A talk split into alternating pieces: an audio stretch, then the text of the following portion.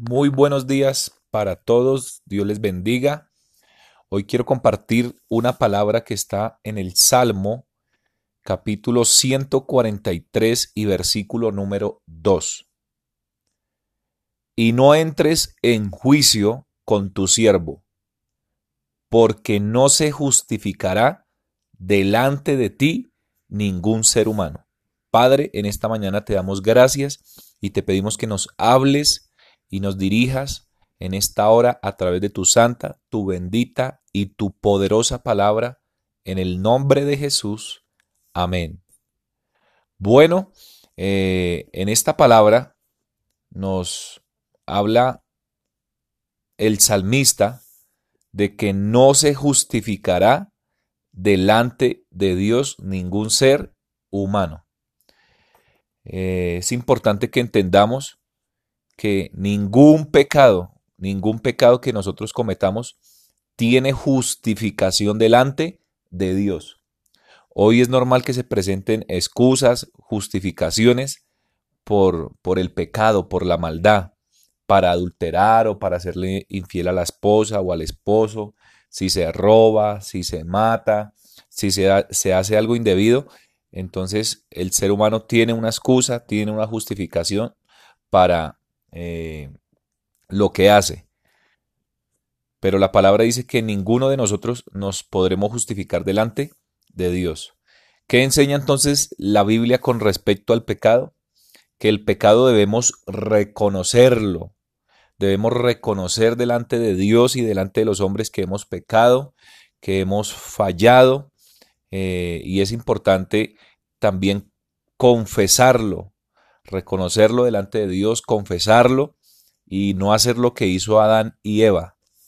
La palabra dice que cuando Dios vino y pidió cuentas a Adán, eh, él dijo, Señor, la mujer que me distes, la mujer que me distes, me dio y comí. Y posteriormente cuando Dios le habla a la mujer, la mujer dice, la serpiente me engañó y comí. Ni Adán ni la mujer reconocieron su pecado. Lo que hicieron fue eh, culpar a otro o transferir, transferir la culpa eh, a otro. Lo que Dios quiere que hagamos es que por X o Y circunstancia llegamos a fallar o a pecar, de inmediato reconozcamos nuestro pecado y le digamos, Señor, he pecado contra el cielo, he pecado contra ti, he hecho lo malo, pero tu palabra dice que si confieso mi pecado y me aparto, alcanzaré misericordia. Tu palabra dice que tú eres fiel y justo para perdonar y limpiarnos de todo pecado y de toda maldad. Y no justificarnos, no justificarnos por nuestras malas acciones, no eh, echarle la culpa a terceros. Es importante irnos directamente a la presencia de Dios y no buscar culpables, sino reconocer que nosotros voluntariamente, voluntariamente hemos pecado y fallado, porque en la mayoría de los casos nunca nos obligan a pecar. No nos colocan un arma, un cuchillo, una pistola para fornicar, para adulterar, para robar, para mentir, para ser groseros, para actuar con ira. Muchas de estas cosas que hacemos las hacemos eh, ejerciendo o utilizando nuestro libre albedrío, que es la capacidad o el poder de decisión, el poder de escoger.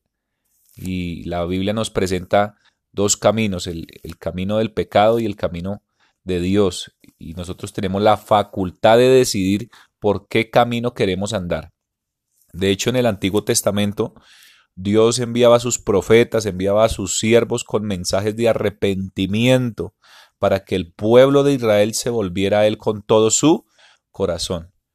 Eh, en el libro de, Isaías, Dios les pedía que se, que se pusieran a cuentas, que regresaran a sus caminos, les decía que si sus pecados fueren como la grana, como la nieve, serían emblanquecidos, y si fueran rojos como el carmesí, vendrían a ser como blanca lana. Constantemente, constantemente vemos en el Antiguo Testamento cómo los profetas de Dios venían con mensajes para que el pueblo dejara el pecado, dejara la idolatría, dejara la fornicación y dejara la maldad.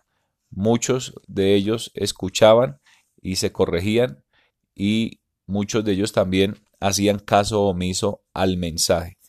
Pero delante de Dios seremos responsables por nuestras acciones. Delante de Dios seremos responsables por nuestros actos. Excusas y justificaciones no tendremos. ¿Por qué?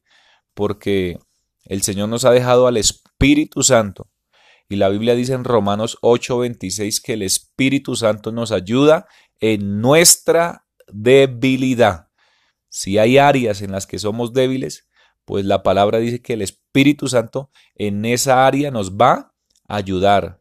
Dios nos ha dejado la oración, Dios nos ha dejado el ayuno, Dios nos ha dejado de su palabra. Y cuando tenemos eh, una disciplina en estas prácticas espirituales, nos volvemos fuertes en nuestro espíritu. Empezamos a crucificar la carne, como dice Pablo, que los que somos de Cristo hemos crucificado la carne con sus pasiones y deseos. Entonces, mis amados, eh, este devocional es para animarles a perseverar en la palabra de Dios, a orar, a ayunar, a vencer ese pecado que no te deja avanzar en las cosas espirituales, a no poner más pretextos, a no poner más excusas o justificaciones delante de Dios para no arrepentirnos o para no apartarnos de nuestro pecado. Dios les bendiga y Dios les guarde.